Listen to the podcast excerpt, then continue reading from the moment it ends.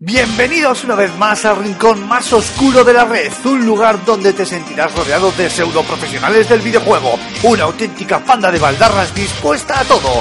Agárrate los machos porque aquí y ahora comienza Level Up.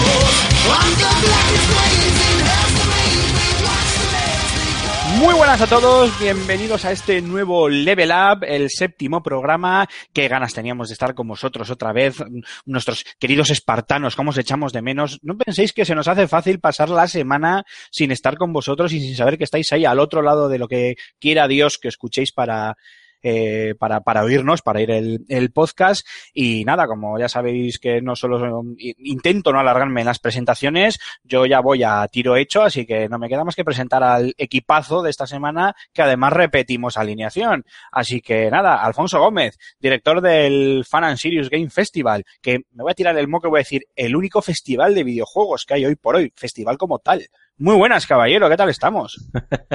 Muy bien, tío. Eh, yo sí que tengo que decir que paso muy bien la semana sin estar con vosotros. No sin los oyentes, pero sin estar con vosotros, vamos, me encanta. Sobre todo que- estoy deseando que llegue el fin de semana para perder el GP a Antonio y al resto de la gente. Pues Pero- creo, que te, creo que te vas a caer y la conexión se te va a ir, te advierto. Mm, pues eh, qué, qué mala, qué- qué mala gente eres. No, a, a ti, a ti, Aymar, te echo bastante menos el fin de semana también, tío. De hecho, Pues- lloro por las noches. Lo sé. al motel. Mira quién fue a hablar. Eh, Antonio Santo, director de Badejuegos, o no sabemos, todavía no lo hemos descubierto, si eres Raúl. Muy buenas, ¿cómo estamos? ¿Qué tal, chicos? Pues sí, sí, una semana más vamos a mantener el, el misterio. Todavía no se va a revelar si soy o no soy Raúl Romero. Mm, A mí me empiezan a surgir dudas muy serias, porque cuando te escribo a ti, él desaparece y cuando le escribo a él, tú desapareces. Aquí está pasando algo raro. Y Raúl tiene raíces andaluzas. Efectivamente, malagueñas para No más, quiero para decir, más claro, no Anda, quiero pues decir nada más. No, no te acostarás a saber una cosa más porque no lo sabía. Pues ahí lo dejo, ahí lo dejo. Si lo llego a saber, vamos, ni le dirijo la palabra. Un saludo a mis amigos andaluces, que son muchos. Y por segunda semana consecutiva, Julen Pradas, la navaja suiza de Badejuegos. Muy buenas, caballero. ¿Qué tal ha pasado usted la semana? Que sabemos que anda atareado por ciertos temas de índole personal. Muy buenas, muy bueno, contento de, de estar aquí una segunda semana con vosotros y no sé por qué me temo que me voy a quedar con el mote de navaja suiza. Sí, sí, hombre. hombre, Mientras esté yo aquí presentándolo, ten por seguro que sí, vamos. Eso o MacGyver o algo parecido, a ver si me entiendes. Es lo que hay. Bueno, también podemos hacerte coñas con otros temas, pero igual ya eso es algo más personal y no es plan. Eh, ya, no, lo de no, déjalo. Dejemos, de- dejémoslo ahí. Bueno, chicos, pues eh, hoy tenemos algún pequeño cambio mínimo en el programa, ya que en vez de hablar de dos temas eh, luego en la que estamos jugando y cerrar un poquito con la firma de José Carlos Castillo, hemos decidido que vamos a hablar de un único tema, que es, eh, bueno, eh, la base de ese tema es el cierre de los servidores de NBA 2K14 por parte de los chicos de 2K y un poco en general hablar pues de los, los eh, cierres de servidores, eh, lo prematuro que suele resultar a veces y un poco las, la contro- las controversias, perdón, que se suelen generar al, al respecto. Luego le pasaré el testigo a Alfonso para que os lo explique bien, que él es el que sabe y controla y yo si no voy a quedar como un patán.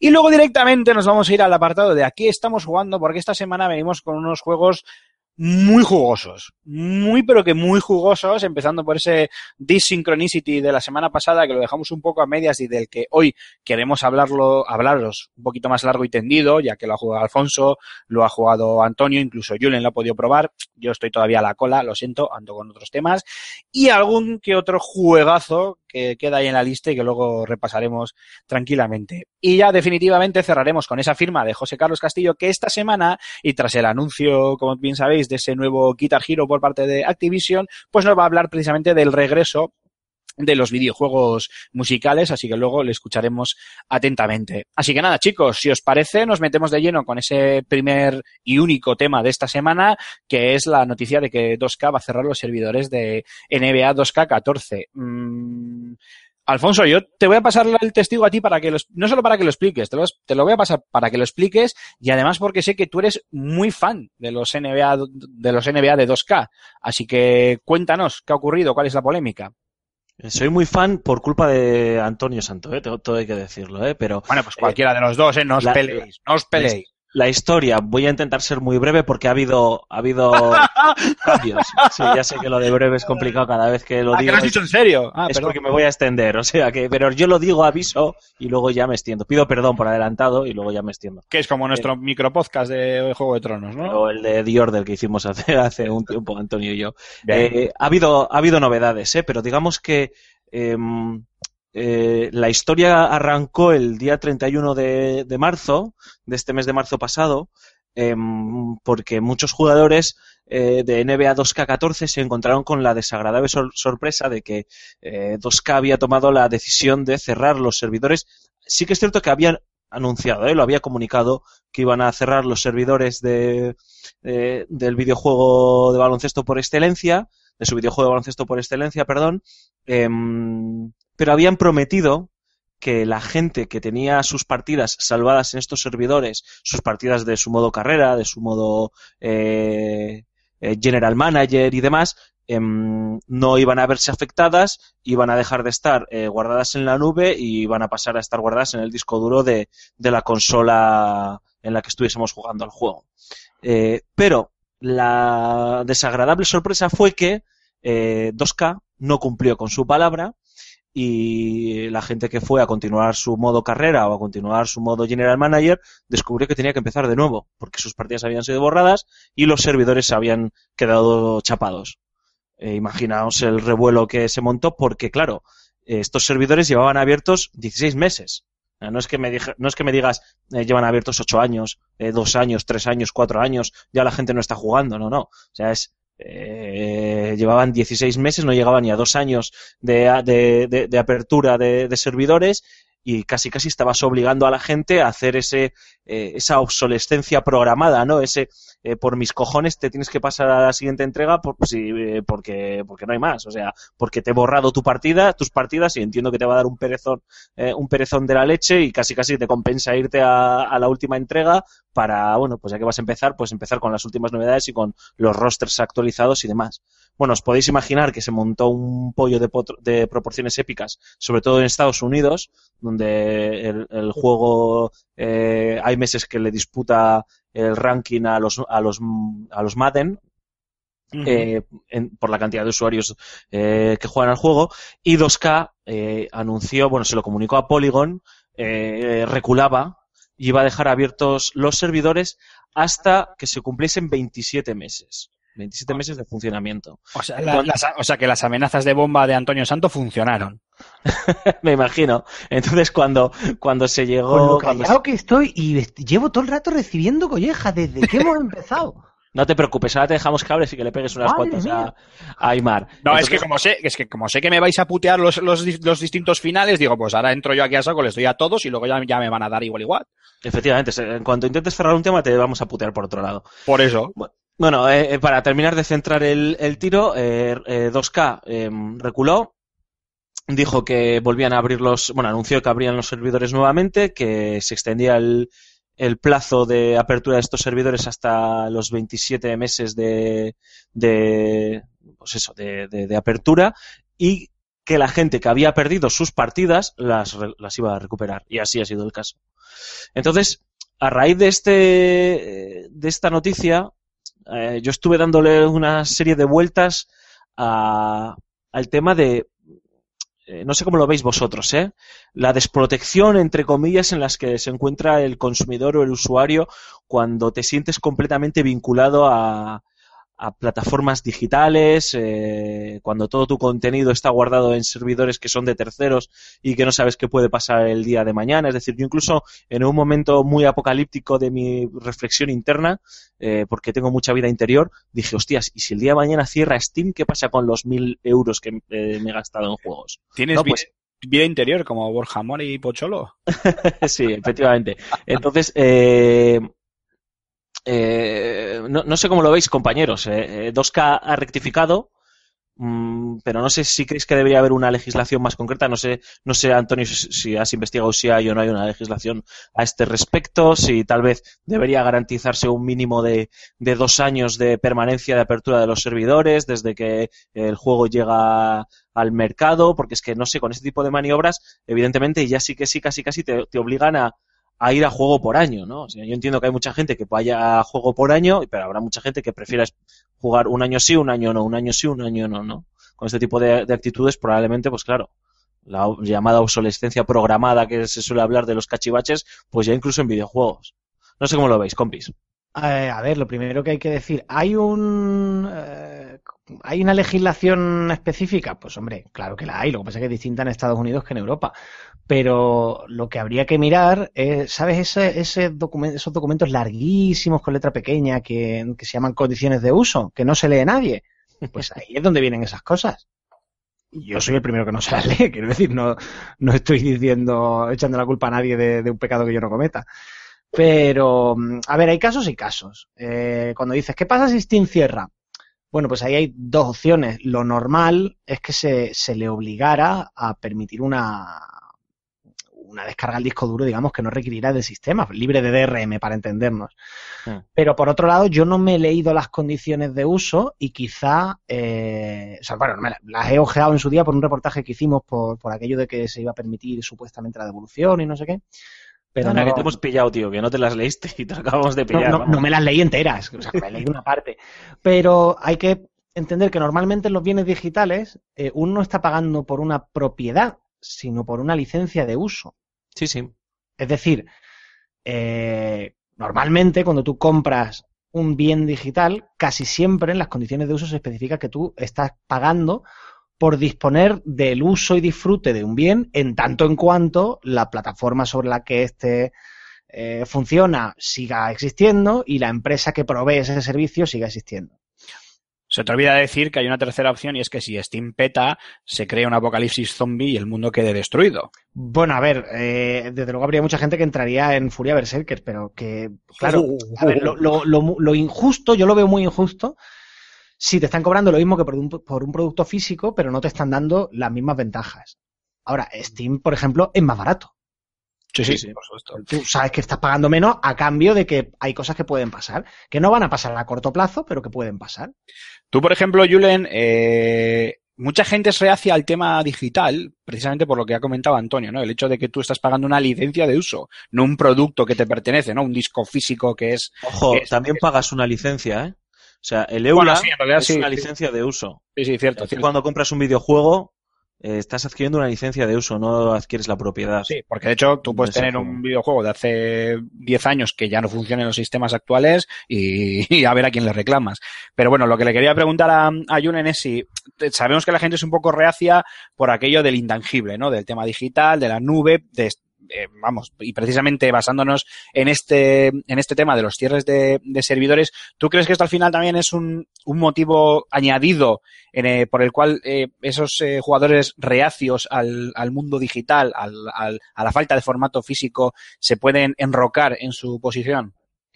No, no, no creo que sea así. O sea, al final, eh, si yo me compro el juego físico, me puede pasar tres cuartos de lo mismo. De hecho, mm, habrá gente que tenga el NBA 2K14 eh, en formato físico y le van a cerrar el servidor igual. Claro. No creo que eso vaya a afectar. eh, y es que, fuera parte, las licencias digitales son, a mi modo de ver, el futuro de los videojuegos. O sea, todo va a ir hacia la nube, todo va a funcionar bajo descarga digital. Y alguna vez lo hemos comentado, Steam es eh, uno de, es, es el pionero en ese sentido. Y Alfonso sus mil euros, como un día desaparezca Steam, pues, pues, pues arderá Troya. y, y conmigo detrás, que también tengo, que también tengo una pasta en juegos. De hecho, yo por ejemplo, eh, me compré no hace mucho en, plataforma Steam, eh, no sé si fue en estas rebajas de verano o de navidades, cuando, cuando al final te vuela la cartera porque, porque empiezan a poner juegazos tipos de precio, me compré la versión de Cazafantasmas, eh, y, venía ya directamente sin, sin la versión multijugador, porque fue uno de los eh, damnificados eh, a la cosa de un año y algo eh, con el cierre de servidores de multijugador.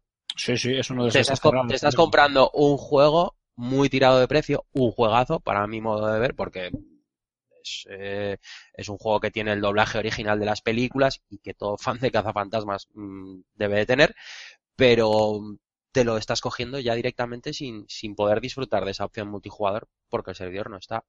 Sí, pero, pero yo, yo, por ejemplo, yo puedo entender que, no sé cómo, lo veis vosotros, que Microsoft diga, hostias, voy a cerrar los servidores de Halo 1 o de Halo 2 o de Halo 3, porque, coño, ha llovido ya bastante, eh, la gente no está jugando ahí, o los que están jugando no compensan los costes de mantenimiento, y entonces pues es lógico que, vale, pues que Microsoft haga un anuncio, mande una nota de prensa o una newsletter a todos los suscriptores del live, eh, informando del inminente cierre pero el detalle, ah, centrándonos en el caso con todo el cariño que tengo a la franquicia NBA 2K y a 2K en particular, eh, centrando el, tiro aquí, yo lo, lo veo, han rectificado, y rectificar es de sabios, ¿eh? pero lo he visto como, o sea, una cagada de proporciones épicas. Eh, no, no recuerdo un caso tan, entre comillas, sangrante eh, en este sentido. O sea, he intentado buscar ejemplos y siempre era pues eh, algún juego que puede ser más o menos actual, pero bueno, pues los servidores del Crisis 1 o del Crisis 2, es que yo creo que nadie ha jugado a los multiplayer de los Crisis, sinceramente. Entonces, pues bueno, los podían haber cerrado de lanzamiento. Pero, pero vale, pero son relativamente modernos. Pero, pero es que estamos hablando de un juego que llevaba 16 meses en el mercado. Ni Y- siquiera dos años. momento, tengo una, una aclaración con algo que has dicho, Alfonso. Cuando tú tienes un disco físico, eh, sí, a ver, es que hay que matizar mucho lo de la propiedad y lo de la licencia de uso porque la diferencia es muy sutil. Tú tienes la propiedad sobre el disco, no tienes la propiedad sobre el código. Sobre el Eh, código. ¿Qué quiero decir con eso? Que el código es de su propietario y por tanto tú no puedes modificarlo, tú no puedes abrir el código, a crear modificaciones en el juego, Sí, sí. pero sí tienes la propiedad de su soporte, es decir, puedes desinstalar el juego, volverlo a instalar en otro ordenador, venderlo a un segundo, eh, eh, en fin. mm, eh, Sí, que a lo mejor no he sido lo suficientemente Claro, explícito. exactamente. Tiene- tienes una serie de privilegios que no tienes en el digital porque no hay un bien físico que tú puedas tener en propiedad. En GOG.com, por ejemplo, sí que se venden los juegos en propiedad. ¿Por qué? Porque no tienen DRM. O sea, tú te lo descargas a tu disco duro y ya lo tienes. Puedes meterlo en un CD para guardarlo o en un pendrive o hacerte 20 copias por si te peta el disco duro o lo que sea, pero sí lo tienes en, en propiedad. En los sistemas cerrados, como Steam, técnicamente, pues no sé cómo lo habrán explicado en la, en la mm, propiedad, o sea, en las condiciones de uso, pero técnicamente tú no estás teniendo una propiedad como tal. Lo que estás teniendo, efectivamente, es una licencia de uso, básicamente mientras quiera el sistema. Quería puntualizar eso. Volviendo un poco al tema de lo de los servidores, a mí una idea, igual es una idea muy peregrina y desde la ignorancia técnica que, que obviamente yo tengo de, de, pues de todo este tipo de todo este tipo de sistemas, eh, yo entiendo que llegado un momento hay ciertos juegos a los que eh, cerrar los, los servidores es una opción, eh, no voy a decir válida, sino directamente igual hasta necesaria económicamente para la, para la empresa, ¿no? Juegos, pues que como tú bien has dicho, Alfonso, probablemente ya no jueguen ni el Tato o, o jueguen cuatro. Pero digo yo, eh, y eso no se puede eh, migrar a un sistema de, de matchmaking como hacen, por ejemplo, eh, videojuegos tipo Call of Duty. Es, decir, eh, eh, pasamos de, usar servidores a simplemente reducirlo a un sistema de matchmaking y si hay, gente jugando, se les une en una partida, uno de ellos hace las funciones de, de servidor y tira millas, de manera que tú mantienes el multijugador de ese título de forma indefinida, pero te ahorras los costes de mantenimiento de los, de los servidores. ¿No podría ser esa una idea bastante válida para, para no tener este tipo de, de, pues de quejas y de controversias? Os lo pregunto a todos, ¿eh? Yo ahí creo que deberíamos diferenciar entre eh, dos problemas distintos que se están juntando en esto. Por, por, un lado tenemos eso, el cierre de servidores multijugador, que es una cosa que es ley de vida. Llega un momento en que la población de jugadores de determinado juego es demasiado baja como para que sea económicamente rentable mantener los servidores abiertos. Y eso sí se puede solucionar o bien con un sistema de matchmaking o bien eh, permitiendo a la gente ser eh, host, ser servidor de una partida multijugador. Pero claro, eso es algo que no se puede hacer con tanta facilidad en consolas. Sin embargo, en PC, mm, eh, el PC es una plataforma que está mucho más abierta a eso, a que la gente cree sus, propios servidores y se monte sus partidas ahí por su cuenta y en un momento dado incluso con mods o con, bueno, con, lo que sea. Mientras que la consola, al ser un sistema tan cerradito, digamos, que permite tan poca variación por parte del usuario, pues eh, eh, ahí sí que tienes un problema serio, porque no, no tienes forma de permitir, ni tampoco tienes hardware para que una consola te pueda hacer de servidor, en fin, es más complicado. Y ahí sí que podría irse por la vía del matchmaking. Otro problema distinto es el cierre de servidores eh, de, de, de cloud gaming, o sea, de servidores en la nube, quiero decir. Sí, donde se, donde se almacenan las partidas. Claro, exactamente, claro, claro. O sea, a mí me parece normal que tú digas, oye, ha pasado dos años y aquí ya no hay gente como para que esto sea rentable mantenerlo en multijugador. Vale. Ahora, lo que me parece inaceptable, y ahí hay que dar una colleja muy seria a 2K, es impedirle a la gente eh, jugar en el modo de un jugador. O sea, es, mm, Claro. vamos a ver, eso ya sí que es raya eh, en la estafa. No, no voy a acusar a, a nadie de, de- de una estafa como, como tal delito, pero raya en un comportamiento como mínimo Poco ético. No, poco ético seguro, pero como mínimo incluso legalmente cuestionable. Porque, oye, yo te he comprado un producto eh, y, y no puedo estar en manos de una decisión arbitraria que me impida utilizarlo y lo convierta en un ladrillo inútil. Hombre, lo que, lo que está claro es que es ridículo que, hoy por hoy podamos jugar a aventuras gráficas de los MS2 de cuando Franco era corneta y de repente con los juegos más novedosos, entre comillas, nos encontremos con que, coño, en dos años no, ya no puedo jugar. Y lo que dices tú, no al multijugador, no, no, ni siquiera al single player. Claro, no- claro, no que quieres ninguna el multijugador, bueno, vale, ha pasado tiempo, ya no hay mucha gente, Y aún así hay opciones para multijugador. Que Claro, pero bueno, lo, lo- puedo entender. Pero que impidas jugar al modo de un jugador, hombre, eso ya digo, poco ético desde luego. Y habría que ver si, si quizá algo más. De- y desde luego en Estados Unidos porque han dado marcha atrás o porque la van a dar, porque si no estaríamos viendo más de una demanda, porque allí no les tiembla el pulso para hacer demandas por, por derechos del consumidor. A ver, yo de todas Ah, En maneras. Estados Unidos no les, no les tiembla el pulso para demandar por lo que sea. ¿no? Y que la bien. fachada de esa casa es muy fea, demanda el canto. Bueno, pero es que nos iría mejor aquí con, con ciertas cosas si fuéramos así de peleones. Que aquí no Pues- tenemos cultura de pelear por nuestros derechos. Pues en Permi- eso estoy contigo, sí. Permitidme que haga un poco de abogado del diablo, ¿sabes? Por- porque, eh, o sea, 2K Games, eh, yo creo que mm, como ha tratado el tema, bueno, pues eso, ha rectificado, es de sabios, pero eh, obviamente es un, es un patinazo, es un patinazo, pues, de proporciones bastante insospechadas, ¿no? Para una empresa con el currículum como, como el que tienen. Yo creo que creer que, que ellos no han mentido al, usuario, ¿no? Había mucha gente que les acusaba de mentir por prometer algo que luego no, no hicieron al principio, ¿no? Por decir, no te preocupes porque nosotros vamos a cerrar los servidores.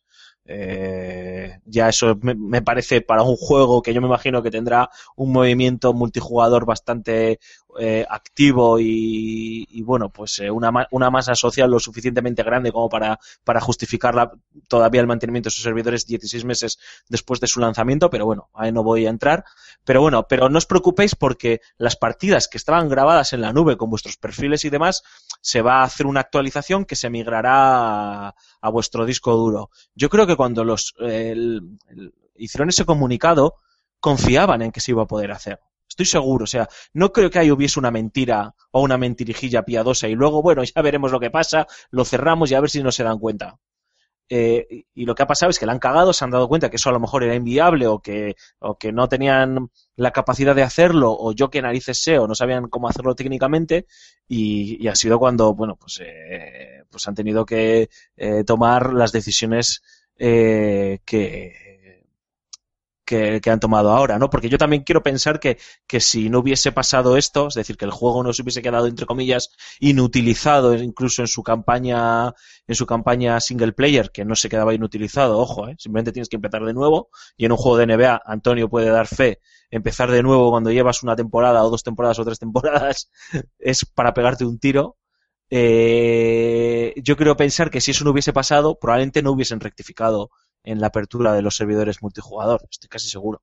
Hubiesen dicho, bueno, mira, que se monte el pollo que se monte, que nos denuncien los cuatro los 400 que nos quieran denunciar, pero yo como empresa seguro que en mis condiciones de uso eh, puedo alegar eh, que puedo cerrar los servidores cuando a mí me salga del, del ojal. Y en este caso, pues porque ha afectado al, al juego en conjunto, ¿no?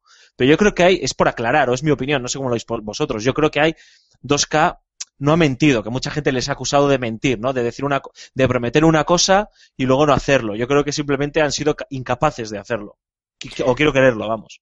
Y, por ejemplo, tú, Julen, eh, eh, verías con buenos ojos, o crees que es, eh, más que ver con buenos ojos, crees que es exigible eh, a cualquier compañía, ya no hablo de 2K, a la que sea, me da igual, eh, que de antemano, y como bien ha dicho Antonio, en esas condiciones de uso, eh, se comprometan o eh, expresen eh, im- implícitamente eh, un tiempo mínimo de, de mantenimiento de esos servidores con luego la opción que sea. Es decir, eh, nosotros nos comprometemos a venderte este juego y a mantener los servidores tanto para juego online como para las eh, para eh, almacenamiento en la nube durante los tres próximos años desde la fecha de lanzamiento del, del juego. A partir de esa época, pues imagínate, las partidas online se organizarán en matchmaking o se podrán alquilar servidores, como se puede hacer desde Battlefield 4 o Battlefield 3, ya no recuerdo, por poner un ejemplo, o se dará otro, otra X, eh, X opciones, las que sean.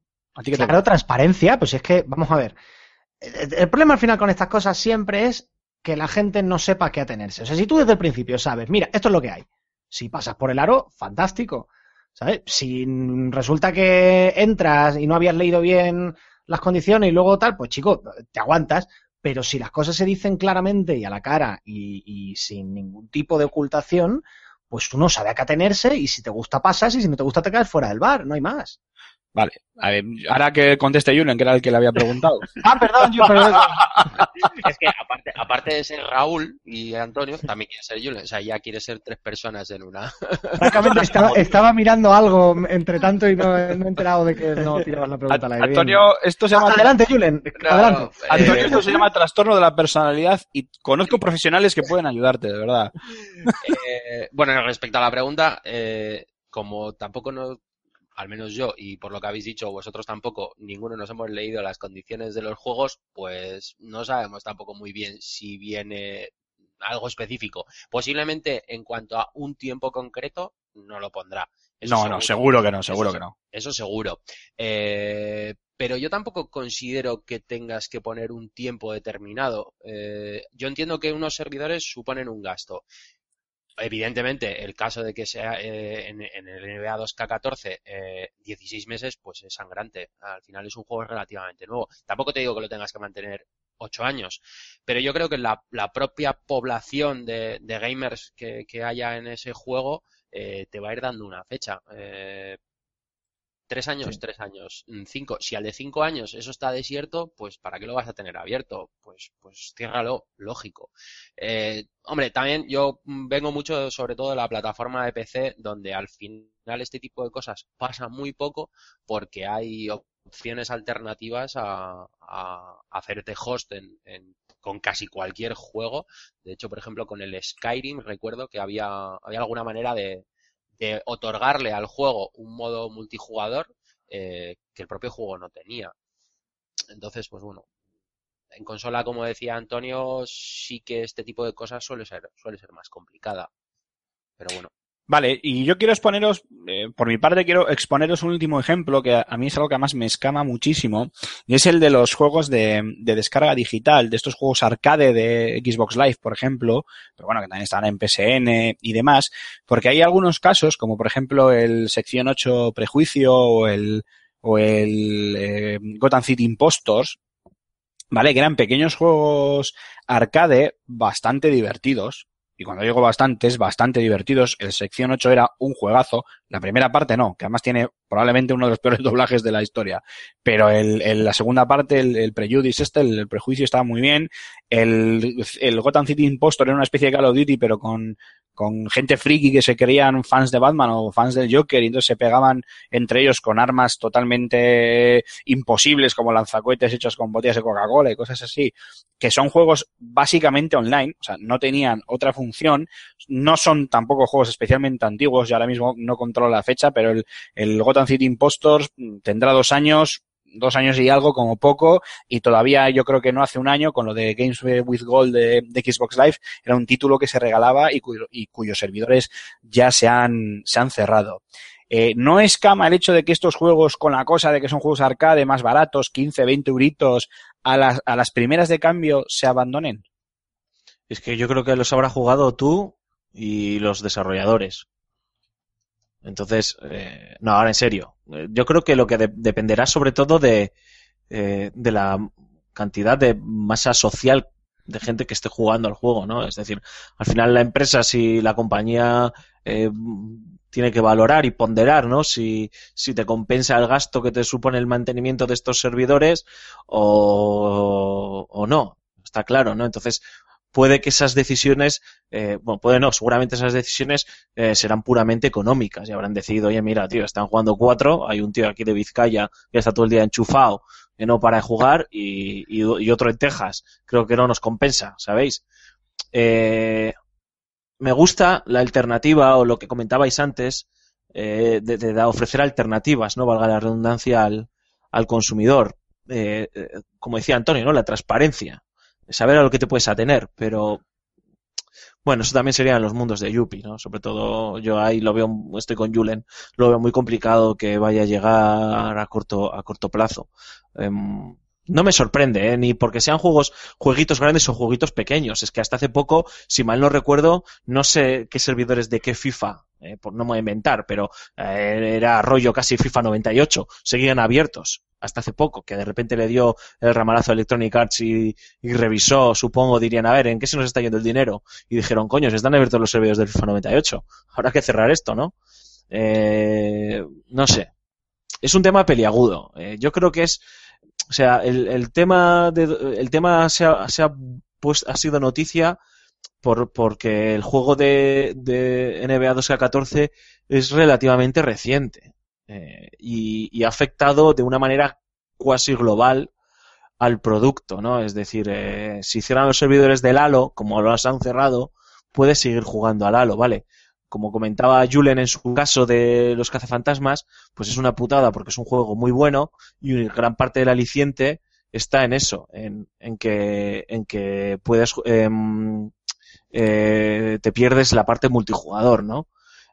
pero bueno, eh, no, o sea, es, es, ley de vida, es ley de vida. Bueno, pues Alfonso, ya que tú haces de abogado del diablo, te voy a hacer esta pregunta directamente a ti. Eh, genéricamente, las compañías, por lo general, valga la redundancia, dan poco soporte, dan poco tiempo de soporte a sus títulos. Hombre, yo creo que un poquito más de, de, de desarrollo le, le, podían dar, porque un poquito más de tiempo, un año y medio no es tiempo como para haberte aburrido del NBA 2K. Muy buenas noches, soy Alfonso Gómez. Eh, Julen, ¿qué tienes que añadir al respecto? Oye, soy... eres como Manolo Lama, tío. Sois unos. Me he caído y me he perdido la última disertación de Alfonso. Me... entonces me estáis pillando un poco así. Nada, simplemente hemos descubierto que Antonio también es Alfonso. Buenos días a todos, soy Mar Alonso, esto es Level Up. no, a ver, yo a Antonio lo ha clavado. Eh... A ver. No, Antonio lo está clavando todas, perdona. no sé, no, yo de hecho voy a poner ahora el tiempo de juego porque no sé si va a estar Antonio también hablando en tiempo de juego. empiezo, a tener, empiezo a tener mis dudas, estoy un poco preocupado. Pero el que le ha regalado el juego de Tronos al Rey ha sido Antonio, ¿no? Sí, sí, a ver. Ha habido un momento de la mañana que Antonio está desaparecido y no respondía a mis llamadas. Era un vídeo que grabamos antes de que me cortara el pelo. Y he visto a un, eh, he visto a un tío ahí con unas pintas un poco sospechosas en el Parlamento Europeo, tío, y, y se parecía bastante a Antonio. Eh, no, ahora centrándonos en la pregunta después de estas ton tonterías. Sí, sí, por favor. Eh, uf, a ver, soporte. Es que hay ejemplos y ejemplos. O sea, te vuelvo a repetir. Electronic Arts hasta hace poco tenía abiertos los servidores de no me acuerdo qué FIFA. Tío, y te aseguro que era un FIFA 2000 o FIFA 2002 o algo así. Eh, Microsoft hasta hace poco ha tenido abiertos varios servidores de sus juegos Halo. Más, más viejunos. Mm Eh, yo creo que es cuestión de, Hombre, yo de- tengo de aquí... una, de una lógica, tío. Es decir, eh, estoy seguro que la gente de 2K, seguro no, o sea, es que es una realidad, eh, sab- sabe perfectamente el volumen de tráfico que tienen sus servidores de NBA 2K14 y pueden saber si les compensa o no les compensa tenerlo abierto. Otra cosa es que sea una estrategia empresarial, voy a cerrar para forzar, porque sé que si cierro, eh, estimo que un porcentaje X de estos jugadores darán el salto al título de este año, etcétera, etcétera. Vale, pues mira, eso me parece completamente legítimo, son una empresa y están para, para ganar dinero, ¿no? Otra cosa es que evidentemente ten- tenga una connotación cuestionable de manera ética y como plantea- planteaba Antonio, incluso vete a saber si tiene una connotación por cómo ha afectado ¿eh? este cierre en un principio, una connotación incluso que vaya más allá de la ética, ¿no? Entonces, Una, una base legal, sí.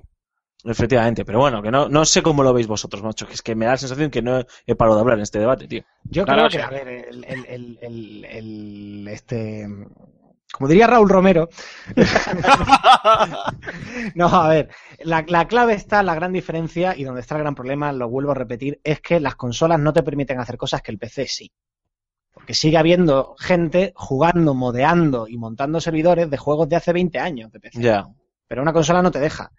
Mm. Entonces, es que el tipo de público de consola es distinto y la propia máquina es diferente y el entorno y el contexto son distintos. Entonces, casi que tenemos que separar un poco el problema del PC del problema de las consolas. Esto es algo que pasa casi exclusivamente en consolas.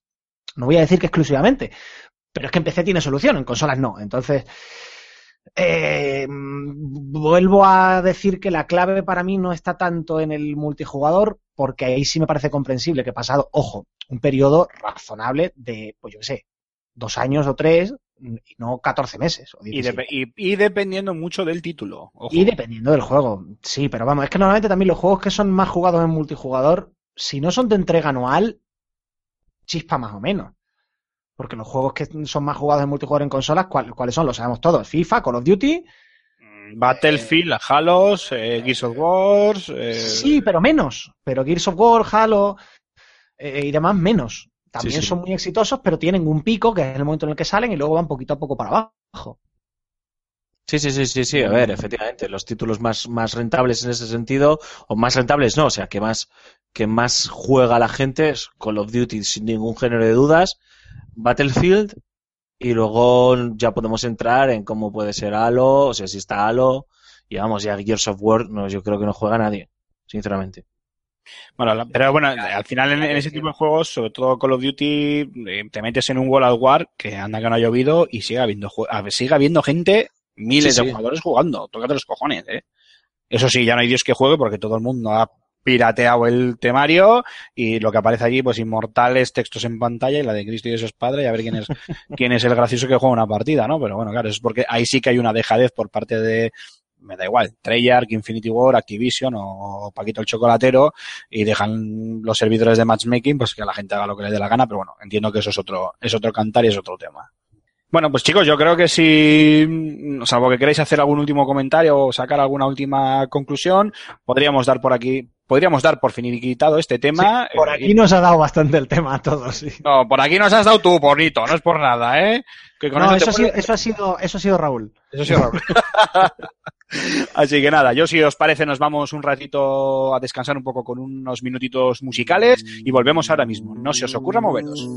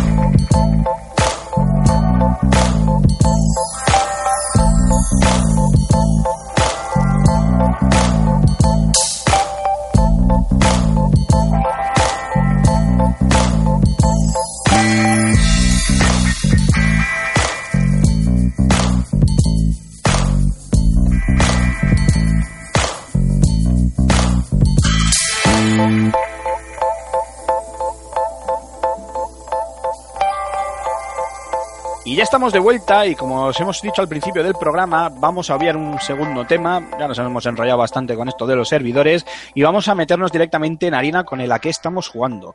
Básicamente porque además esta semana tenemos juegos muy pero que muy interesantes y algunos auténticos juegazos, por no decir el juego y yo creo que va a merecer la pena eh, comentarlos. Vamos a empezar por el Deep Synchronicity del que hablamos la semana pasada de nuestros amigos de Fictiorama donde además tanto Antonio que se lo ha pasado como Alfonso que le ha metido sus buenas horas, no sé si se lo habrá terminado ya, y hasta Julen que lo ha podido probar, pues eh, tienen ya un poquito de conocimiento de él.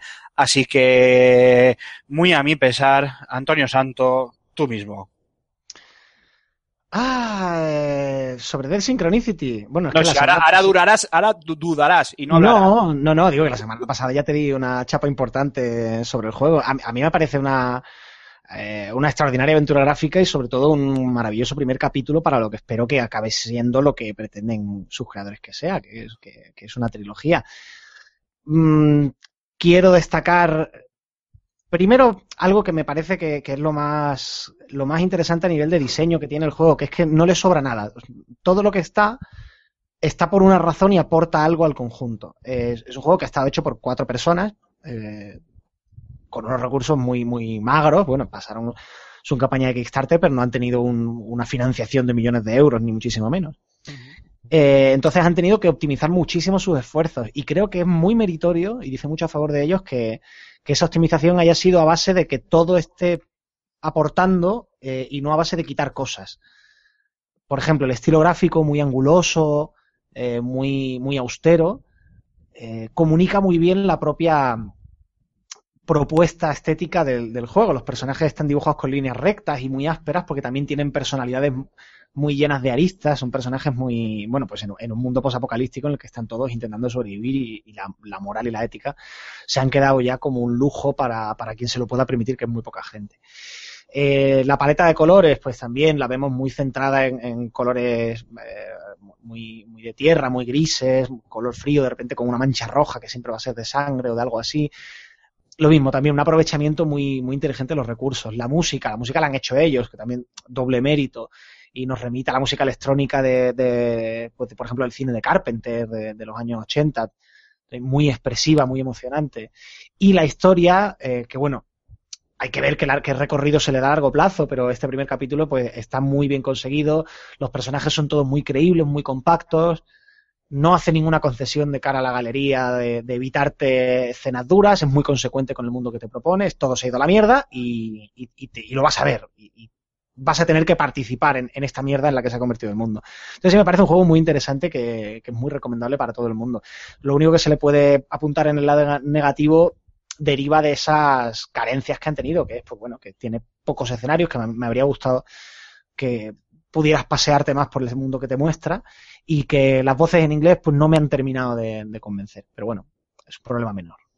A mí, a mí me gustaría. Espera, espera, un segundito. Perdóname, perdóname que te interrumpa. Sí. Pero es que me gustaría eh, conocer la opinión de, de Julen, pero por un motivo. Como jugador, y yo que te conozco, Julen, de hace mucho tiempo, y sé que eh, es la primera vez que te acercas a un juego de, de, estas características, de estas características, no me refiero a una aventura gráfica, sino a un título tan especial como este Desynchronicity de, de, de Fictiorama, y sabiendo que tú apenas eh, has empezado a dar los primeros pasos en el juego, solo quería saber así, en párrafo corto, eh, las primeras impresiones que te ha transmitido el juego. Y luego ya, Alfonso, si quieres, le das tu caña. Pues, eh, la verdad que me ha sorprendido gratamente eh, porque me ha hecho recordar mucho a, los juegos de, aventura gráfica con los que hemos crecido todos. Eh, Indiana Jones Feet of Atlantis, Die of Tentacle, ese tipo de juegos eh, tengo que jugarlo más porque la verdad que no he tenido mucho tiempo, pero, pero sí que me ha, sí que me ha gustado mucho. Me ha parecido complicado, o sea, los primeros minutos eh, han sido complicados, lo que hablábamos antes fuera de micro con, con Antonio, que a le llevó bastante tiempo salir de, de un primer campamento donde apareces. No, no, a mí no, Alfonso. Alfonso, Alfonso. Eh, y, y, hombre, complicadillo, pero, pero sí, sí, sí, me ha, me ha gustado por eso, porque me recuerda mucho a las, a las aventuras gráficas de, de, de, de nuestra quinta, vamos. Vale. Alfonso, perdona, ¿qué querías eh, aportar tú? A, a mí mm, firmo debajo de, de lo que han dicho tanto Julen como, como Antonio en ese sentido. Yo lo que quería aportar era eh, mm, que la- al principio el juego de tan áspero que es se me hizo un pelín farragoso. No sé si, si a vosotros os ha pasado. Sé que tú, Julen, estás en el principio, pero bueno, hablo de casi casi los primeros 20 minutos, que es el, el, el prólogo, ¿no? La introducción al universo, la introducción al mundo, despi- es- tienes el clásico o el tópico personaje, luego no sé cómo evolucionará porque todavía no, no he podido eh, terminarme el juego, ¿no? Pero eh, que se despierta eh, completamente amnésico. No me parece, no es algo negativo, ¿eh? Es simplemente pues es el, punto de partida del juego, pero es cierto que se me hizo un pelín farragoso con, con unas conversaciones eh, tal vez extremadamente largas, eh, extremadamente eh, densas, porque claro, te, te tiene que explicar muy bien cuál es el universo, cuál es el contexto en el que, se- en el que te encuentras tú como, personaje, no como jugador, y, cuáles son las reglas de este nuevo mundo, ¿no? Que, se ha creado después de este, como bien decía Antonio, ¿no? De este ap- apocalipsis. Entonces, eh, yo recuerdo que los primeros 20 minutos, no te iba a decir que me quería rendir, pero se me hicieron muy lentos, muy largos. Parecía que al juego le costaba arrancar.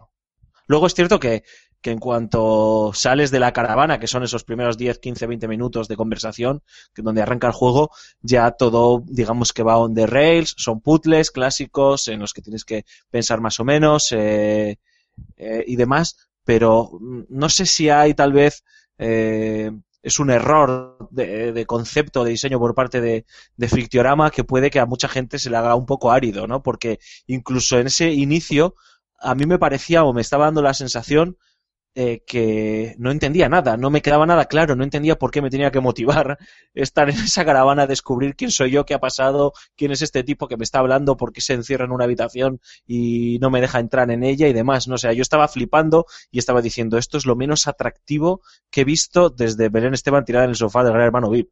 ¡Ah! ¡Sacarme los ojos! ¡Sacarme los ojos! Me parece a mí que lo que pasa es que hemos perdido la costumbre del, del ritmo de juego de las aventuras gráficas, ¿eh?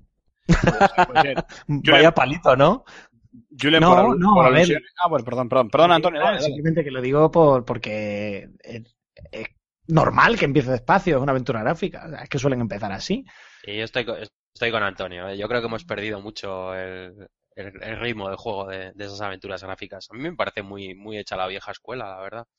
A ver, yo, yo me he chupado muchas horas de aventuras gráficas y es el mi género favorito junto con el... Bueno, el de Antonio yo creo que estará ahí también con el de la estrategia para enfermos. Junto Sí, con los eh, simuladores de caminar, ¿no? Bueno, los simuladores de caminar como el Shenmue, esos los odio, pero, pero eh, las aventuras gráficas es mi género, me he criado con ellas, ¿no? Pero, y, y puede ser que evidentemente me he hecho viejo, me he hecho mayor y me he hecho impaciente.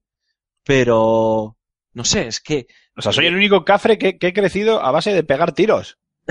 puede ser. Eso es lo que pasa por nacer en el Bronx. Pero, eh, no sé, o sea, yo, yo había momentos en los que decía, me- me- como he dicho antes, me quiero rendir. Si esto no arranca, por mucho cariño y aprecio que tengo a, a la gente de Fictorama y sobre todo esa admiración por cómo han sacado el proyecto, eh, lo voy a dejar. Y luego no es cierto que termina de arrancar y punto. Es, puede que sea simplemente algo que solo me ha pasado a mí o porque ese día estaba yo más obtuso de lo normal, pero eh, tengo grabado a fuego esa sensación en la cabeza y la quería comentar, comentar con vosotros. Y estoy tal vez con el diagnóstico. Luego el resto me parece que es que es encomiable. Es decir, eh, que cuatro tíos eh, hayan sacado adelante este proyecto que es amor por la aventura gráfica con un estándar, o sea, mucha gente dice es que como es español ya parece que te cambias las gafas y lo quieres mirar con otros ojos. Puede ser, ¿no? Pero es que el estándar de calidad que ellos han puesto con esas limitaciones en los recursos y saber utilizar esas limitaciones con inteligencia, como comentaba Antonio, eh, me parece, vamos, o sea, eh, digno de aplauso. Ahí, para mí hay un detalle muy importante a la hora de esa de la empatía de los personajes es eh, con todas las limitaciones que, que, tie- que tiene el juego de a la hora de las animaciones y demás eh, que apuesten por el acercamiento de la cámara cuando se está haciendo los diálogos que simplemente es casi un zoom. No, no se hace nada más no Eh, se ¿Sabes hace- además que fue que eso fue casualidad?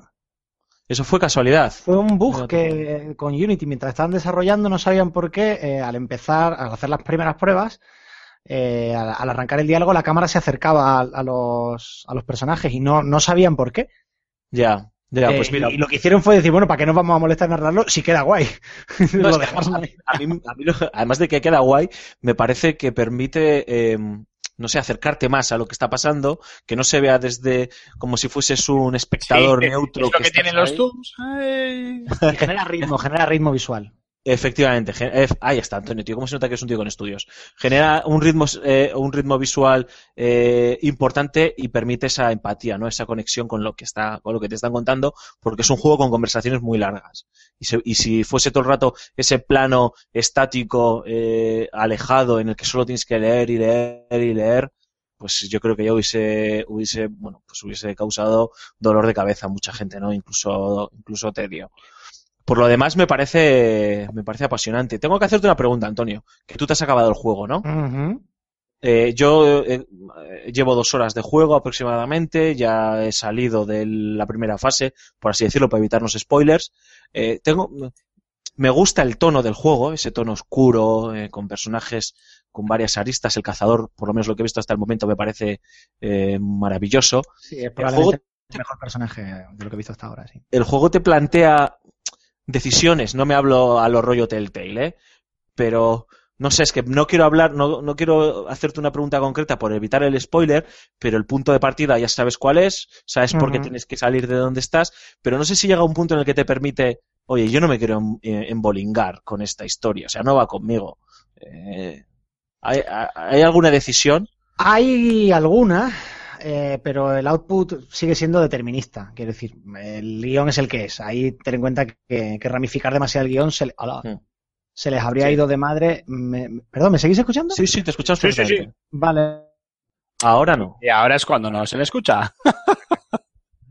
pues nada, parece que se nos ha caído aquí. Yo voy a aprovechar ahora que no está Antonio para que no me dé el palo. ¿eh? Sí. sé que lo comentó en, en la crítica que hizo del, del Synchronity. Eh, yo, a mí me sigue sabiendo mal que no haya un doblaje en castellano. A pesar de que él lo puso en la, en la crítica y puso que, que la, la distribuidora, creo que era, no la distribuidora, no la productora, eh, era quien decidía, quien pagaba y, y- y Sí, pero el tema es, el tema es porque la distribuidora está, eh, Alfonso, no me, no me sale el nombre, son alemanes, ¿no? Daedalic, sí. Dale- Daedalic, ¿no? Bueno, Vale, sí. entonces, eh, entonces, bueno, tiene, tiene bastante lógica. ¿Los subtítulos que son en castellano? y los Sí, sí, sí.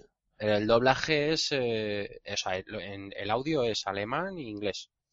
Sí, el, el audio es alemán porque la, la distribuidora es eh, alemana. El doblaje está en inglés, en un inglés correcto, con algunos personajes un pelín planos, como Michael, el protagonista. Eh, y luego el- la traducción, obviamente, es la propia traducción, me imagino, de los textos de la gente de Fictionama, correctísima, muy bien hecha, con unos diálogos eh, muy bien escritos, ¿no? Eh, entonces, pues sí, eh, tal vez hubiésemos querido disfrutar de un doblaje o de un juego a- adaptado al castellano al 100%, ¿no? Eh, pero yo creo que ahí no deberíamos achacárselo eh, como un detalle negativo a la gente de Fictiorama que con los recursos que tenía eh, bastante han hecho, ¿no? Y encima conseguir que una distribuidora como, como Dedalic, eh, que son los auténticos reyes de la distribución y de la producción de aventuras gráficas mm, clásicas hoy por hoy, pues eh, habla mucho también, ¿no? Del potencial y de la calidad del, del producto. Y ahora dicho esto, Antonio, creo que estás con nosotros. No te hemos escuchado nada, tío. Antonio, manifiéstate. Eh, pues sí, sí, aquí estoy. Eh, es que he tenido ahí una pequeña caída de, me- metafórica. Tema decisiones, tema decisiones. Nada, muy rápidamente. Eh, el juego es determinista, o sea, se les habría salido de presupuesto muchísimo ramificar el guion más de lo normal. Eh, Hmm. Hay alguna que otra decisión, pero te permite decidir el cómo, no el qué. Ah, vale. Bueno, está bien eso también. Eso está bien, vale, está bien. Vale, chicos. Finiquitado el tema del Death Synchronicity, que nos estamos enrollando como unas persianas. Pillars of Eternity. ¿Qué pasa con ese juego de rol que todo el mundo está hablando de él? Bueno, no sé si es rol puro y duro, si es un dungeon crawler. Eh, Antonio, creo que tú estás con él, eh, te vas a encargar de la review y demás. No sé si Alfonso y Julen lo habéis podido probar. Eh, a ver, opiniones, ¿qué pasa con ese juego? Antes de nada, Antonio, lo que digas ahora y lo que escribas puede ser determinante en mi persona, ¿eh? Estoy, estoy con muchas Y- ganas de saber. y este me- eh, más uno a lo que acaba de decir Alfonso. Yo Bien, también, bien. porque no, ni, ni lo había visto. Vale, pues a ver, eh, es, es, he jugado muy poquito todavía, ¿eh? Por lo que he visto hasta ahora es un juego de rol muy, muy, muy, muy, muy old school. Lo que pasa es que muy bien actualizado. Eh, cuando hice la crítica del Wasteland 2, critiqué mucho que era un, que era un juego de hace 15 o 20 años, pero tal cual. O sea, con, con todo lo malo también. Mientras que en Pillars of Eternity eh, es un juego con la filosofía de Baldur's Gate 2, pero con todo lo que se ha aprendido en los años anteriores a nivel de, Ya me lo de- ha vendido, de ya interfaz, de uso, de gráfico. Al menos esa es la sensación que me ha dado hasta ahora. También te quiero decir que le habré echado tres o cuatro horas y la primera hora la he Bueno, echado claro. en la creación del personaje. Porque estaba mirando todos los conjuros, a ver cuál elige. O sea, es un juego denso, con muchas estadísticas que mirar, con mucho equipo, con una magia muy compleja, con un mundo también enorme que ir descubriendo, mm, con un montón de textos. O sea, hay largas conversaciones, largas descripciones, te pasan mucho tiempo leyendo también. O sea, e, es, es un tipo de juego de rol al que ya no estamos acostumbrados. Pero claro, es que a mí me gusta mucho ese tipo de juego de rol y yo creo que era precisamente un nicho que estaba muy desatendido desde hace bastante tiempo, desde hace muchos años. Es un Baldur's Gate 2 con reglas de juego de rol actual. Alfonso, ¿te lo ha vendido? Sí, a ver, eh, me- yo además me alegro. Esto, esta es una frase que, que no es mía, se la voy a robar a, a nuestro colega Pep Sánchez de, de Games, que él comentó, no me acuerdo si era en un tweet o en su podcast o, bueno, no sé dónde, o en la propia página web, eh, comentaba que se alegraba de, bueno, que él no es amante de, por contextualizar, no es amante de este tipo de género, yo sí, a mí me encanta, también me he criado con él, eh, él decía que, que, que se alegraba de que volviese a renacer o a resurgir o a, o a volver a aparecer este género o esta especialidad dentro de los juegos de rol nuevamente, ¿no? Y que encima, pues, un, estudio como, como Obsidian, con todas las cosas buenas que hace y todas las cosas malas que ha, que ha parido también Obsidian, pues eh, que, que quiera liderarlo. No es cierto que el año pasado, eh, Antonio, tuvimos el Divinity Original Sin, que también es una especie de juego RPG old school, clásico y demás, relativamente adaptado a los tiempos que corren, pero todo el mundo cuando os referencia a este Pillars of Eternity habla de los Baldur's Gate, de los eh, Icewind Dale, incluso de los eh, Planet Escape, del Planet Escape, eh, y se olvida de este Divinity, ¿no? Es decir, es más, en ese sentido es más old school, ¿no? En, en, to- en todos los, o más, o más clásico en todos Sí, los... es más clásico. Lo que pasa es que yo creo que no, no es tanto que nos olvidemos de Divinity, es que yo creo que beben de la misma fuente eh, sin beber necesariamente el uno del otro. Eh, quiero decir que Pillars of Eternity tengo la sensación de que acude más a la fuente que a Divinity. Que los dos hacen muy bien eh, lo que hacen. Ya. Pero mm, el, el sabor es algo. A ver, es como dos versiones distintas del, del mismo plato, en el sentido de que Divinity también es muy old school, Hmm. pero por ejemplo tiene más hincapié en el, en, en el multijugador. Por ejemplo, Sí. en, en que haya dos, dos personajes, o sea, dos jugadores controlando cada uno de los personajes. Mientras Sí. que Pillars of Eternity está mucho más volcado, más claramente al, al single player. Aymar, si te, si te parece, Sí, dime, dime, dime, Alfonso. Eh, bueno, eh, cuando intervenga Julen, le da simplemente un, una apreciación. Es, eh, como este es un juego, como bien dice Antonio, de hay que meter horas para hablar en profundidad, Sí, sí. podemos, eh, pues la próxima vez que esté Antonio, que me imagino que habrá jugado más, o incluso a lo mejor ya habrá escrito la crítica para Va de Juegos, podemos retomar para hablar más en profundidad, ¿no? Para que nos Sí, pueda hablar del combate, nos pueda hablar de las, de las decisiones, de, de, de- de- de todo un poco, ¿no? De, Sí, pues las sí, sí, sí. y demás. Sin ningún problema. Todos estos juegos ya sabemos que cuando los tocamos así un poquito por encima por primera vez, pues está bien comentarlos, pero luego los traemos ya, cuando ya los tenemos bien masticados, los traemos de nuevo a, a Level Up para poder ya dar una opinión un poquito más, más amplia y ya más, más sesuda. Y nada, Julen, simplemente te quería preguntar qué te pasa, que te veo que te estás tocando desde que hemos empezado a hablar de Pillars of Eternity. ¿Qué está ocurriendo? No, no, o sea, es, es un juego que había pasado completamente desapercibido para mí. No, no, no sabía nada y de hecho cuando lo habéis comentado he dicho, digo, voy a documentarme un poco para no quedar de, de pringao, pero bueno, voy a quedarlo igual. y, y en cuanto me lo ha vendido Antonio con, con ese con ese old school de, de Baldur's Gate, he dicho, digo, "Hostia, esto yo, yo, yo quiero, compro, compro. A la saca. compro. Eh, además, de hecho, lo hablaba, lo hablaba con un amigo, pues hará un par de semanas, eh, de lo mucho que se echaba de menos un, un juego de, de corte Baldur's Gate. Todos los que hemos crecido con el Baldur's Gate y nos consideramos un poco amantes del género, es, es como la, la, la piedra roseta de, de esos juegos de, de RPG. Y estaba echándole un vistazo ahora mientras, mientras comentabais y, y me, o sea, tiene, tiene pintaza, tiene pintaza. Tengo ganas de probarlo. Bueno, y dicho esto, ¿qué os parece, chicos, si nos tiramos a pegar unos cuantos tiros? Bien, sí, no, aceptamos barco. Ve- Venga. De- de- Con- define tiros. armas automáticas. Pues tiros, tiros, vo- voy a empezar yo porque el plato fuerte lo vamos a dejar para el final, obviamente. En el plato fuerte también no solo hay tiros, hay mil cosas más.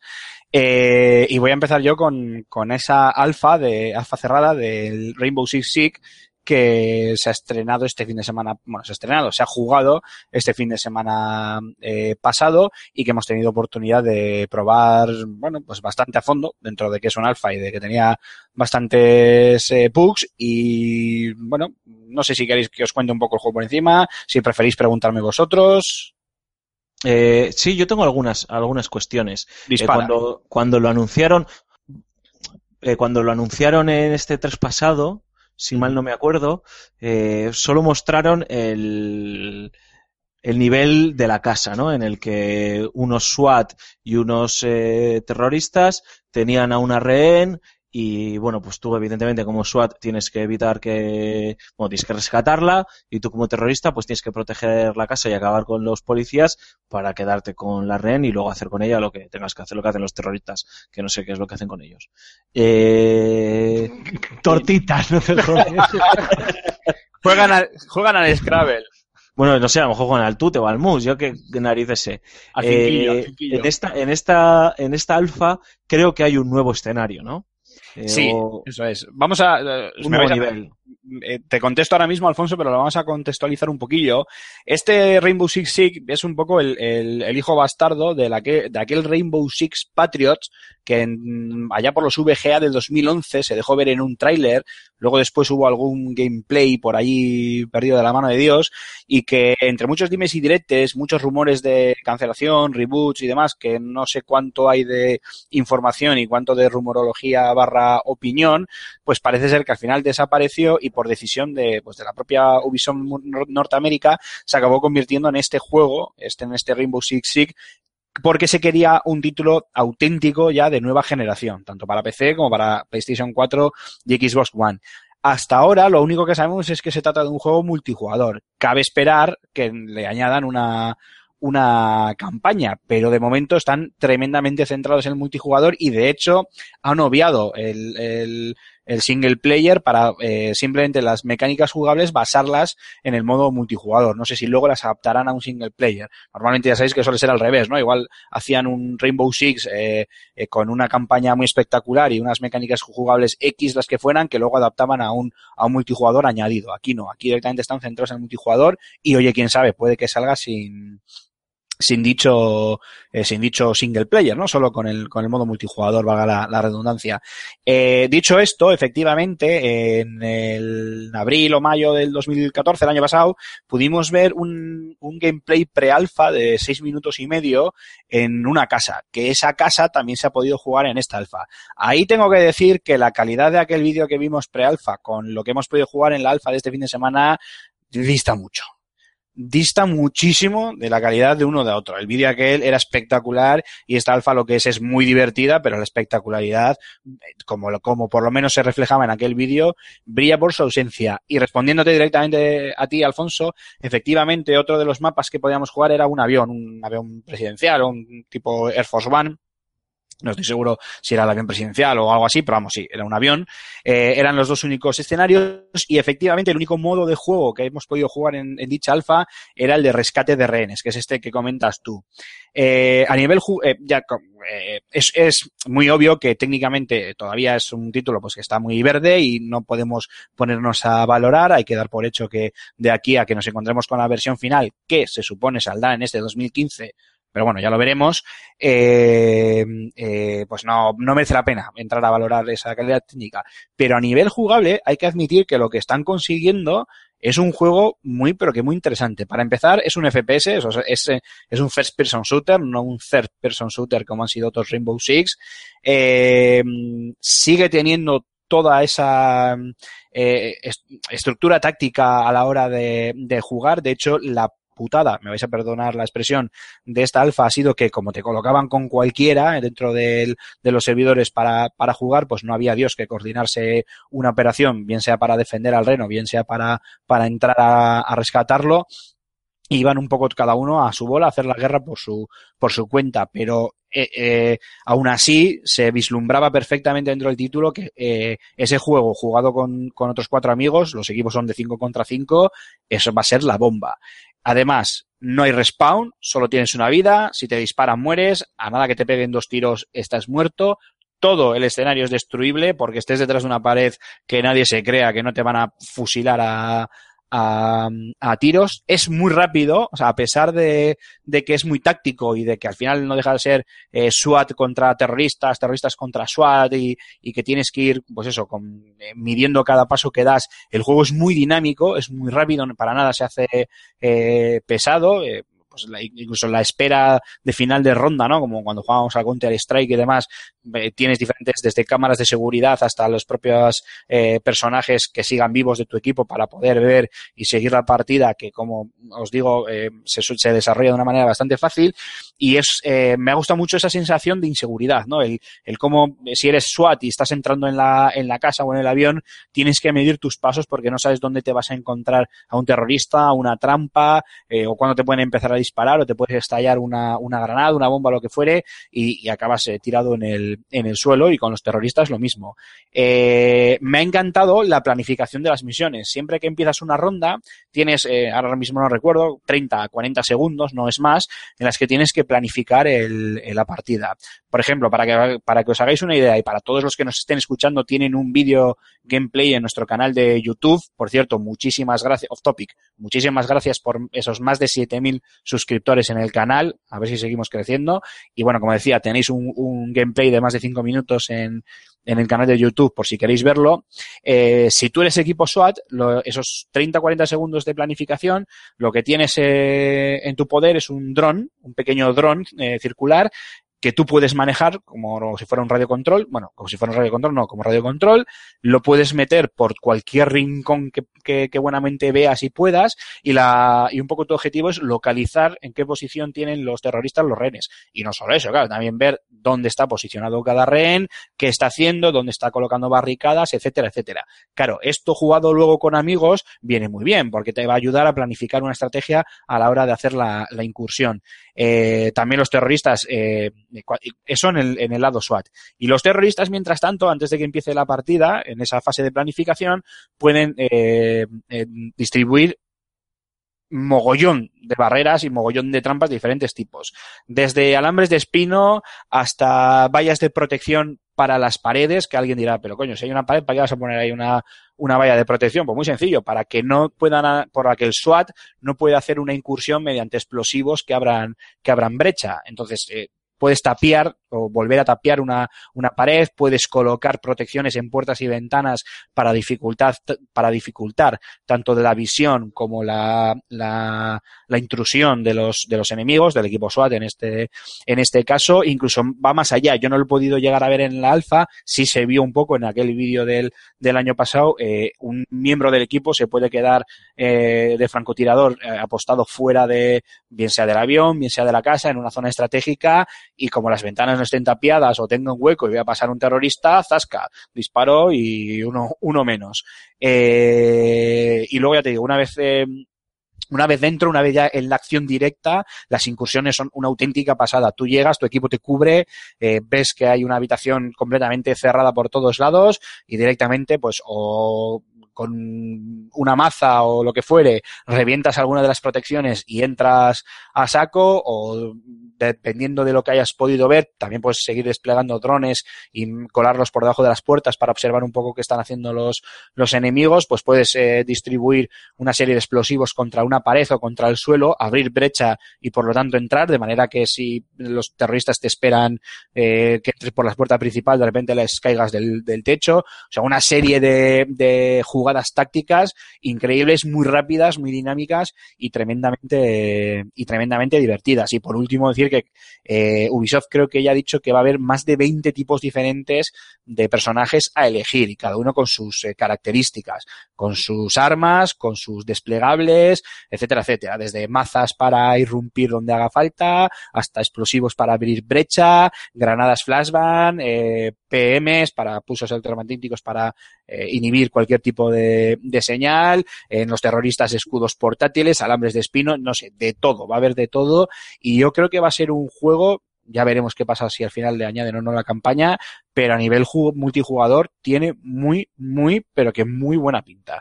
Y eso es todo. Yo tengo una Menos preguntilla, mal Aymar. Solo, he- solo has jugado la alfa. Que sí. El día que nos haga la review. No, pero es que me ha gustado mucho, ¿eh? las cosas como son. Hacía tiempo, bueno, fijaros si me ha gustado, que he retomado el, eh, a mí me ha recordado tanto al- a la época del SWAT, del SWAT 3 y el SWAT 4, que he retomado unas cuantas partidas al SWAT 4, que lo tenía por aquí cogiendo polvo, y es que ya no me he resistido y me he vuelto a, a jugar porque ya te digo, ese tipo de acción táctica en primera persona siempre me ha gustado, y este Rainbow Six me la ha traído de nuevo, eh, me ha traído esos recuerdos de nuevo y me, y me ha Una, gustado. una pregu- una pregunta puñetera. ¿Siguen funcionando los servidores multijugador del, del SWAT 4? Eh, eh, el SWAT 4 te permitía, si no recuerdo mal, crear tú los servidores si Ah, querías. sí, joder, sí. Sí, sí. Y Antonio, Que- no sé si tienes alguna pregunta. Sí, sí, también. sí, muy rápida. Eh, mm, ¿Pretende que el jugador se especialice en policía o terrorista o No, para ah, ganar una ronda hay que ganar en, lo- en las dos? No, efectivamente, muy bien. Muy buena pregunta porque más un detalle que se me había olvidado.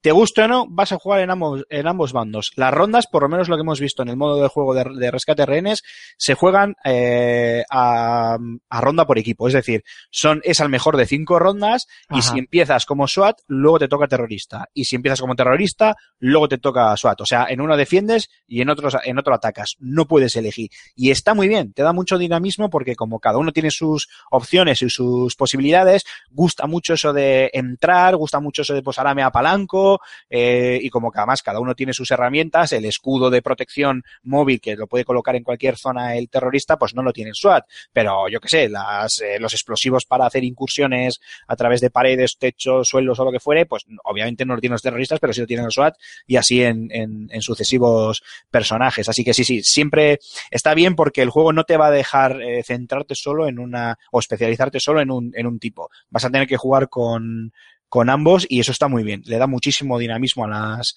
a las partidas. Y ha sido muy, muy buena pregunta porque se me había olvidado comentarlo, efectivamente.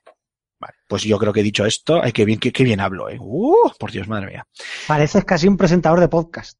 Sí, sí, va- tarde o temprano acabaré siéndolo. No sé cuándo, pero tarde o temprano acabaré siéndolo por lo menos medianamente decente. Y ahora ya sí, yo creo que ya nos tenemos que centrar en el grueso de estos juegos que hemos estado probando o que algún que otro suertudo ha estado jugando. Como no podía ser de otra manera, hablamos del Gran Theft Auto 5 para, para PC.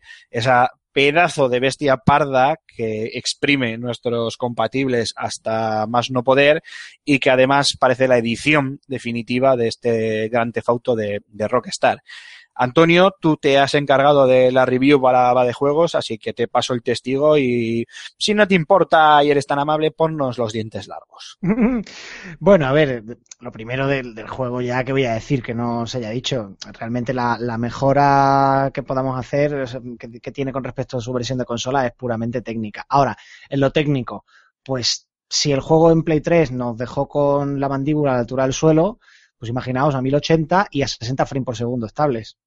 El tema es la sensación de velocidad y la solidez y realismo que es capaz de transmitir el juego. Puedes, perdón Antonio, puedes llegar a alcanzar hasta 4K, ¿no? Sí, pero bueno, con mi ordenador, evidentemente, eso no era, No, digo posibilidad. no lo voy En a- teoría sí, en teoría sí. Vale, vale. Y en segundo lugar, bueno, que, que GTA es que es un juego para PC. ¿Por qué? Pues mm, veremos a ver los disparates que vamos a ver en la escena mod y en segundo lugar, el disparate que supone la herramienta de edición de vídeo.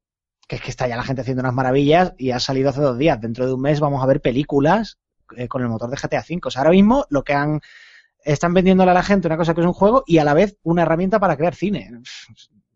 Yo No tengo otra, decirte, es un disparate.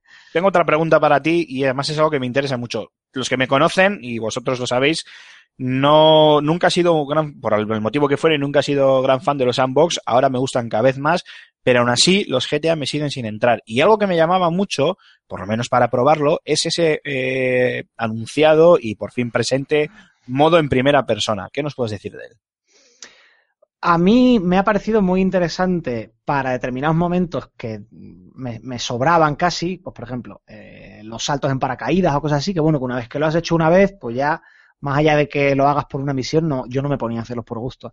Y en primera persona sí que ganas un plus de espectacularidad y de velocidad, de sensación de velocidad. O sea, para conducir determinados vehículos, para hacer saltos, para algunas cosas, en primera persona es, es acojonante.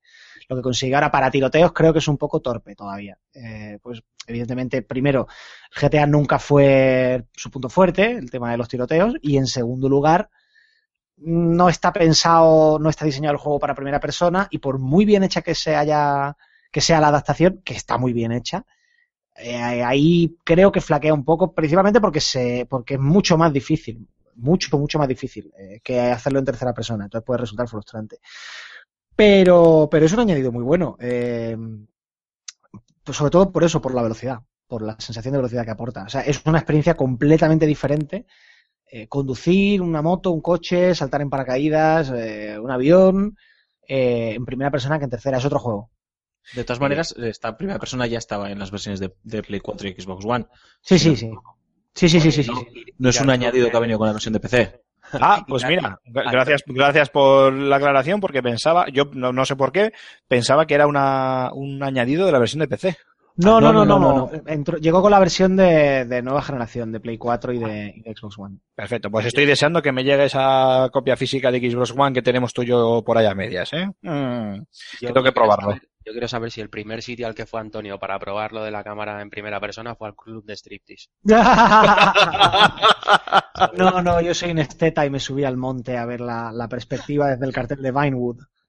Buah, Oh, buah. qué romántico, tío. Qué bonito. Ojalá, venga, vamos a cerrar aquí el podcast. Venga, chaval. Eh, me gustaría decir eh, que además eh, añadir dos cosas. Por uno, este añadido de la de la cámara en primera persona que ya estaba en, en las versiones Next Gen, que me hace mucha gracia llamarles ahora Next Gen después de ver lo, que acaba de perpetrar Rockstar en PC. eh, además, servía muy bien porque cambiaba la forma en la que el juego se comunica con el jugador. O sea, tú estás acostumbrado, no sé, a lo mejor esto es una fumada épica, ¿eh? Antonio y compañía, ¿eh? O sea, pero estamos acostumbrados a hablar con el juego en tercera persona y es que estos son juegos...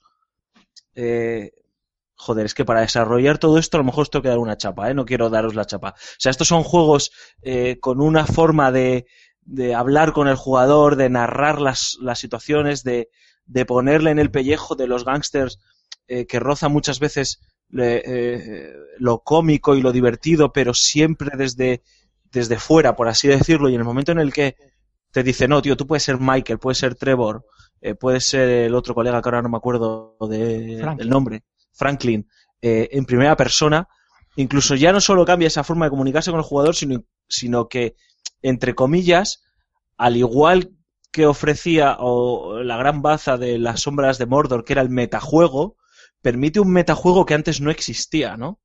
Y, es curioso porque eh, la experiencia de la gente que se ha, se ha terminado los, el GTA V en tercera persona eh, es una experiencia completamente diferente a la gente, entendedme, eh, con completamente diferente a la gente que se lo ha podido terminar jugando gran parte del tiempo en primera persona, ¿no? O sea, eh, no es solo algo estético, o sea, es a todos los sentidos es una experiencia global, ¿no? Eh, que, es digna de, reflexión y que hila, y ahora ya me callo, con la otra cosa que quería añadir, y es que no hay, con el permiso de Naughty Dog, no hay estudio ni compañía como Rockstar. O sea, eh, Rockstar ha hecho en un, en un lapso de dos años una sacada de chorras, disculpadme la expresión, y esta se la roba Antonio, épica, maravillosa, como, una- como ningún otro estudio puede hacer. Es decir, saco el GTA para la generación anterior, todo el mundo dice, oh Dios mío, esta es, este es el broche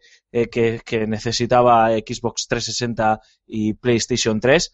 Pero luego dice, no, esperad, que es que el año que viene voy a sacar el GTA en la nueva generación y vais a flipar. Y consiguió hacernos a todos, perdón, flipar. Y ahora lo he hecho en PC y ha vuelto a hacerlo, ¿no? Es decir, es un estudio superlativo. Dicho lo cual, ya eh, no sé si queréis coger las dos reflexiones que he hecho, pero bueno, Yo a mí solo me quiero decir, interesante resa- resaltarla. yo solo, yo solo- solo quiero hacer dos pequeños apuntes. El primero, por favor, ¿para cuándo un, un GTA traducido? que es que yo estoy hasta los Esto cojones de conducir no, y leer. No va a ocurrir. Ya, ya lo sé, sí, es más, es más un deseo lanzado al aire que otra cosa. Y la segunda reflexión es, Alfonso, ¿cuándo nos vas a hacer millonario con tanto fan, tanto va de juegos para que nos podamos comprar todos estos puñeteros juegos? Eh, yo ya soy millonario, Pues sí, entonces, ¿qué? Pues, eh, pues estoy esperando mis regalos. ¿Qué está pasando aquí? que no soy comunista. Tío, o sea, eso es lo que pasa. Capitalista, qué, qué tío. Nada, sí, no, no va a ocurrir, no va a ocurrir. Rockstar no va a sacar, no va a empezar a doblar los juegos. Ya, eso, pues es una auténtica pena, porque a mí es que eso de conducir, leer y hostiarme contra la primera farola nunca me ha gustado. Pero bueno, y eso que me da rabia, porque al final hay otros sandbox que no pretendo comparar con GTA, pero que al final también son sandbox y también tienen cientos y miles de líneas de, de diálogo, como Watch Dogs, por decir uno, que coño, si están traducidos, encima están bastante bien traducidos, pues coño, Rockstar, tírate un poco del moco que te queremos mucho, tradúcenoslo. Seguramente si nos lo tradujese, conmigo ganaban un cliente. Pero es que tiene una explicación. Rockstar es como la NBA. Son súper ultra celosos de todo lo que ocurre con sus productos, ¿no? Es decir, eh, cualquier eh, cosa que, que se pueda hacer con GTA en este sentido eh, necesita una supervisión extrema.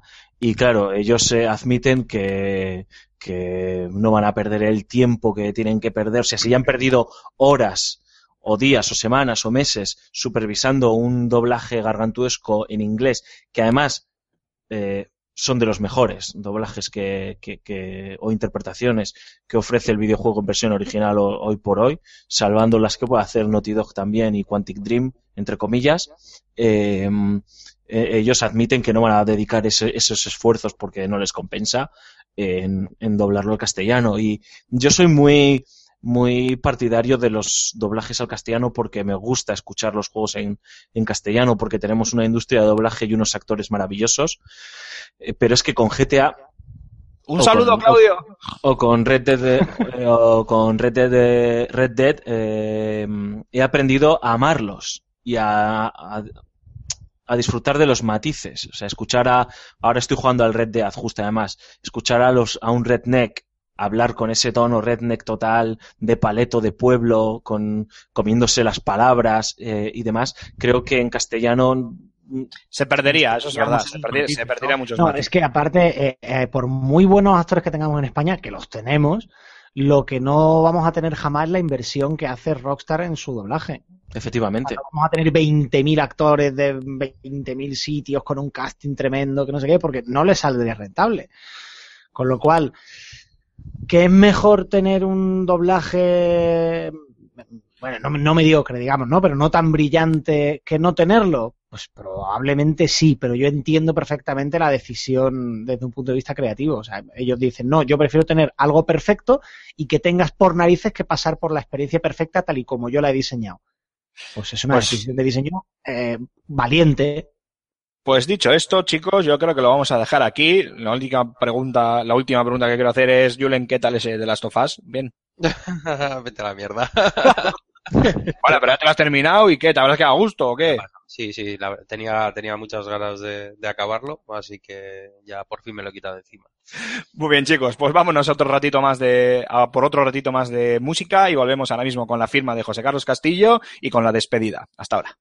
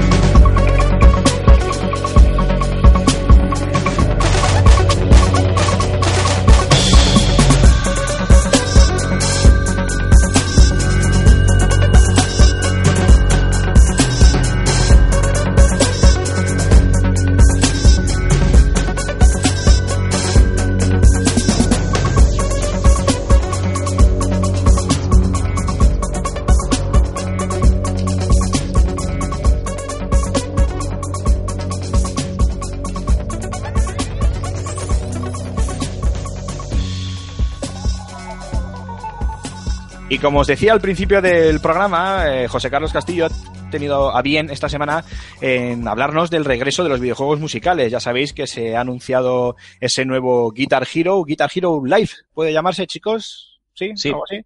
Vale, Correcto. eso es.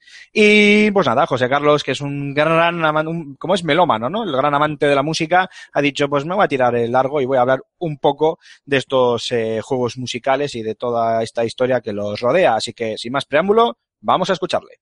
Dicen que cuando el río suena, agua lleva. Se ha vuelto a cumplir en el caso del retorno de los simuladores musicales, aquellos que nos hicieron invertir cientos de euros hace un lustro, con tal de tener nuestra propia batería en el salón. Tras la compra de Guitar Hero por parte de Activision, Harmonix ofreció a Electronic Arts todo un golpe de efecto. Rock Band hizo realidad el sueño inalcanzable de formar un grupo de rock con nuestros amigos, lo que no tardó en seguir la franquicia del Octano Rojo. De la noche a la mañana nos vimos inmersos en un aluvión de entregas, expansiones y periféricos tales como teclados o mesas de mezclas. Lo novedoso dejó de serlo y por ende de transmitir sus buenas vibraciones, lo que se tradujo en un descalabro considerable de las ventas.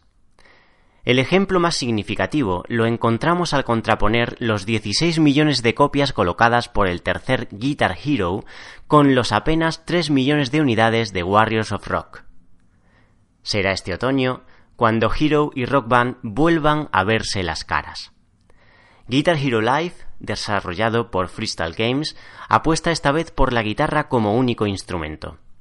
Promete además un grado de inmersión sin precedentes al ofrecernos la experiencia del guitarrista en primera persona, frente a un público de imagen real que reacciona en consecuencia a nuestra interpretación. Por su parte, Harmonix sigue confiando en el espíritu de grupo con Rock Band 4. Su gran baza será la retrocompatibilidad con todos los instrumentos lanzados hasta la fecha, lo que alegrará el día a quienes no sabían muy bien qué hacer con su colección de plástico. Además, todos los temas adquiridos en Rock Band, Rock Band 2 y Rock Band 3 seguirán siendo compatibles, ya que la biblioteca se mantiene intacta. A priori, Activision tiene todas las de perder en esta contienda, ya que su juego no será compatible con guitarras anteriores. Live habrá de comprarse inexcusablemente junto al nuevo periférico provisto de dos filas de tres botones. Sospechamos que tampoco habrá compatibilidad de canciones, lo que deja la propuesta a quienes prefieran tocar en solitario de forma local. Sea como fuere, parece seguro que ambas franquicias han aprendido aquello de que lo mucho cansa, y tanto Guitar Hero Live como Rock Band 4 nos acompañarán durante años por medio de unas plataformas digitales en constante crecimiento.